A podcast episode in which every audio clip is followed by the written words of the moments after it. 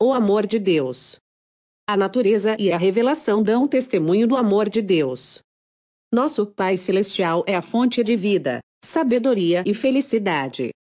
Olhe para as coisas maravilhosas e lindas que há na natureza. Observe como, de forma surpreendente, elas se adaptam às necessidades das pessoas e de todos os seres criados. O brilho do sol e a chuva, que alegram e refrescam o solo, as colinas, os mares, as planícies, tudo isso fala-nos do amor do Criador. É Deus quem supre as necessidades diárias de todas as suas criaturas. Nas bonitas palavras do salmista, em te esperam os olhos de todos, e tu, a seu tempo, lhes dás o alimento. Abres a mão e satisfazes de benevolência a todo o vivente. Salmo 145 e 15, 16. Deus fez homem perfeito, santo e feliz. A terra, ao sair da mão do Criador, não mostrava qualquer sinal de degeneração, nem sombra da maldição. Foi a transgressão da lei de Deus, a lei do amor, que trouxe a dor e a morte. Entretanto, mesmo em meio ao sofrimento resultante do pecado, o amor de Deus é revelado. Está escrito que Deus amaldiçoou a terra por causa do homem Gênesis 3 e 17. Os espinhos e as servas daninhas, as dificuldades e provações, que tornam a vida tão cansativa e cheia de preocupações, foram designados para o bem do ser humano, como parte do preparo necessário no plano de Deus para erguê-lo da ruína e degradação causadas pelo pecado. O mundo, embora caído, não se resume a tristeza e miséria. Na própria natureza existem mensagens de esperança e conforto, Flores crescem no mato e espinhos são cobertos pelas rosas. Deus é amor está escrito em cada botão de flor que se abre e em cada folha que cresce no campo. Os belos pássaros, que alegram o ar com seus alegres cantos, as flores, perfeitas e delicadamente coloridas, que perfumam o ar, as árvores frondosas da floresta, com sua exuberante e viçosa folhagem, tudo dá testemunho do cuidado paternal do nosso Deus e do desejo que ele tem de tornar os seus filhos felizes. A palavra de Deus revela o seu caráter. Ele mesmo declarou o seu infinito amor e misericórdia. Quando Moisés rogou que Deus lhe mostrasse sua glória, o Senhor respondeu: Farei passar toda a minha bondade diante de ti. Êxodo 33 e 18, 19. Essa é a sua glória, quando o Senhor passou diante de Moisés, ele clamou: Senhor, Senhor Deus compassivo, clemente e bondoso e grande em misericórdia e fidelidade. Que guarda a misericórdia em mil gerações. Que perdoa a iniquidade, a transgressão e o pecado. Êxodo 34, 6, 7. Ele é tardio em irar-se, e grande em benignidade. Jonas 4, 2. Porque tem prazer na misericórdia. Miqueias 7 e 18. Deus uniu nosso coração a Ele por meio de incontáveis provas no céu e na terra. Através das coisas da natureza e dos mais profundos e ternos laços que o coração humano pode conhecer, Deus procura revelar-se para nós. Embora de maneira imperfeita, isso representa o seu amor. Apesar de todas essas evidências, o inimigo do bem cegou o entendimento das pessoas, de modo que elas passaram a olhar para Deus com medo e a considerá-lo infletível e incapaz de perdoar. Satanás levou o ser humano a pensar que Deus é um ser cujo principal atributo é a justiça severa, como se ele fosse um juiz austero, um credor duro e implacável. Ele retratou o Criador como um ser que fica vigiando desconfiado, buscando erros e falhas nas pessoas para que possa condená-las. Foi para remover essa sombra escura e revelar ao mundo o infinito amor de Deus que Jesus veio viver com a humanidade.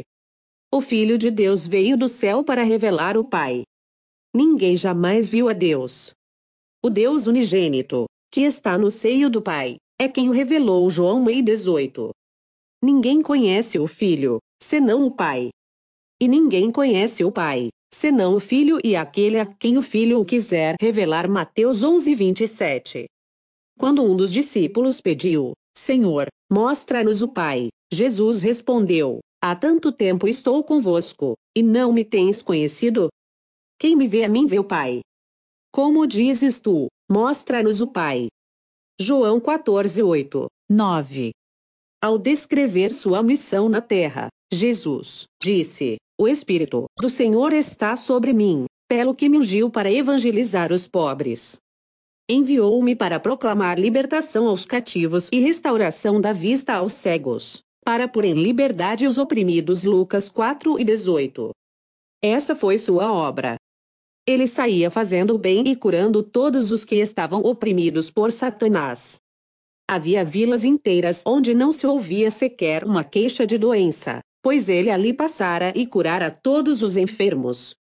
Sua obra era a evidência da unção divina. Amor, misericórdia e compaixão estavam presentes em cada ato de sua vida. Seu coração se comovia em meiga simpatia para com as pessoas. Ele assumiu a natureza humana para que pudesse ir ao encontro de cada necessidade do ser humano. Os mais pobres e humildes não temiam aproximar-se dele. Até as criancinhas eram atraídas para ele. Elas gostavam muito de sentar-se no seu colo e olhar para aquele rosto sereno, bondoso, cheio de amor. Jesus não suprimia sequer uma palavra da verdade, mas falava sempre com amor. Ele tinha tato e prestava bondosa atenção ao interagir com as pessoas.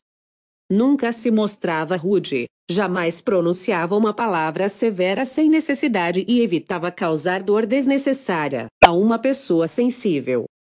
Ele não censurava a fraqueza humana. Falava a verdade, mas sempre com amor.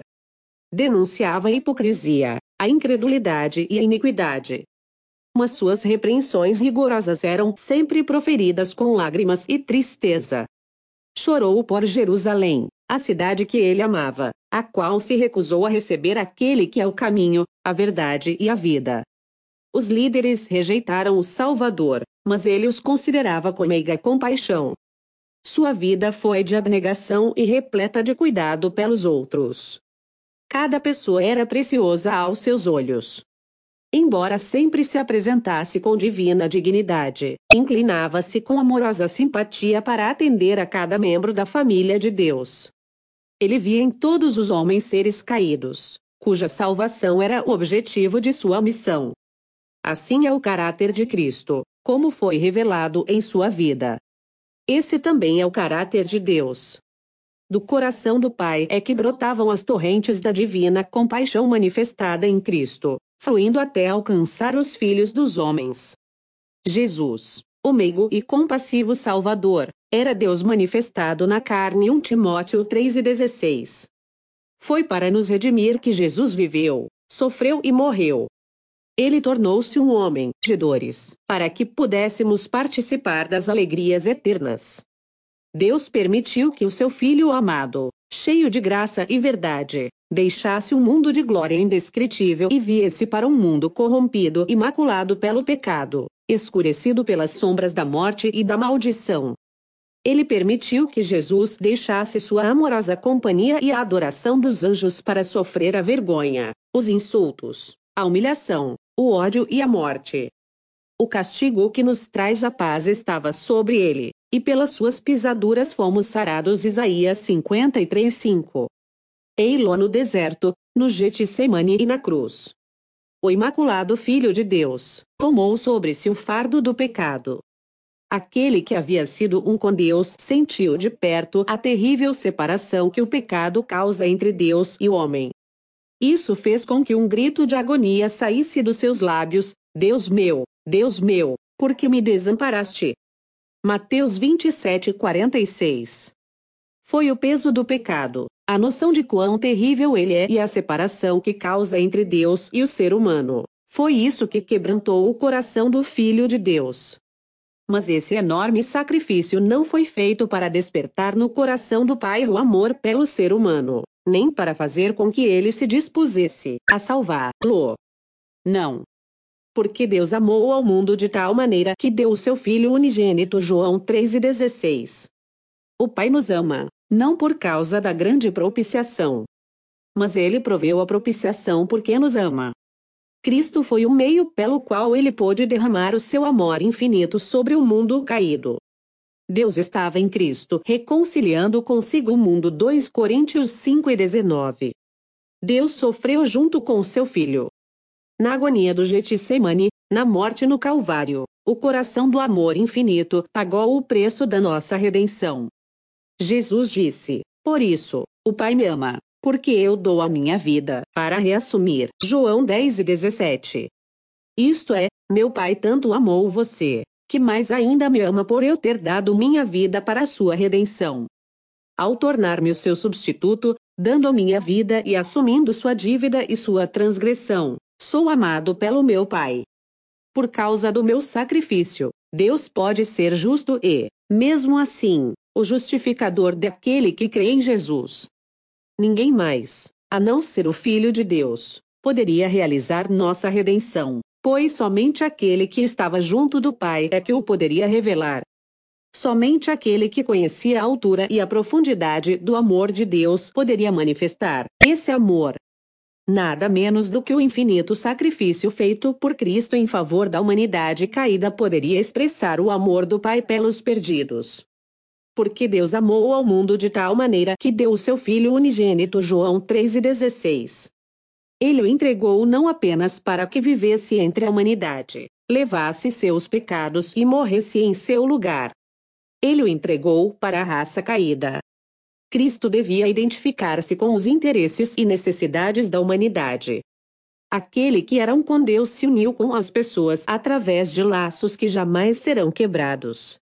Jesus não se envergonha de lhe chamar irmãos Hebreus 2 e 11. Ele é nosso sacrifício, nosso advogado, nosso irmão, tomando a forma humana diante do trono do Pai, e por toda a eternidade estará ligado à raça que redimiu. Ele se tornou o Filho do Homem. Tudo isso para que o ser humano pudesse ser erguido da ruína e degradação do pecado para refletir o amor de Deus e compartilhar a alegria da santidade.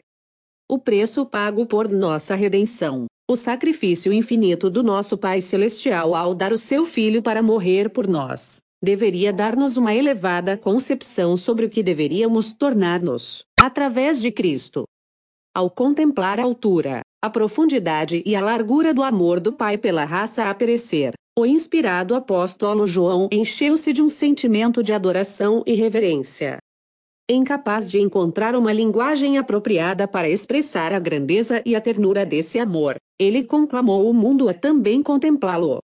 Vede que grande amor nos tem concedido o Pai, a ponto de sermos chamados filhos de Deus 1 João 3:1.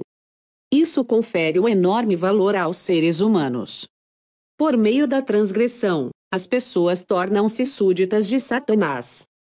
Por meio da fé no sacrifício expiatório de Cristo, os filhos de Adão podem tornar-se filhos de Deus. Assumindo a natureza humana, Cristo eleva a humanidade, os seres humanos caídos estão colocados em um lugar onde, através da conexão com Cristo, podem verdadeiramente tornar-se dignos de ser chamados de filhos de Deus. Um amor assim não tem paralelo. Filhos do Rei Celestial. Essa é uma promessa preciosa, um tema para mais profunda meditação. O incomparável amor de Deus por um mundo que não o amou. Esse pensamento tem um poder capaz de dominar a alma e de tornar a mente cativa da vontade de Deus.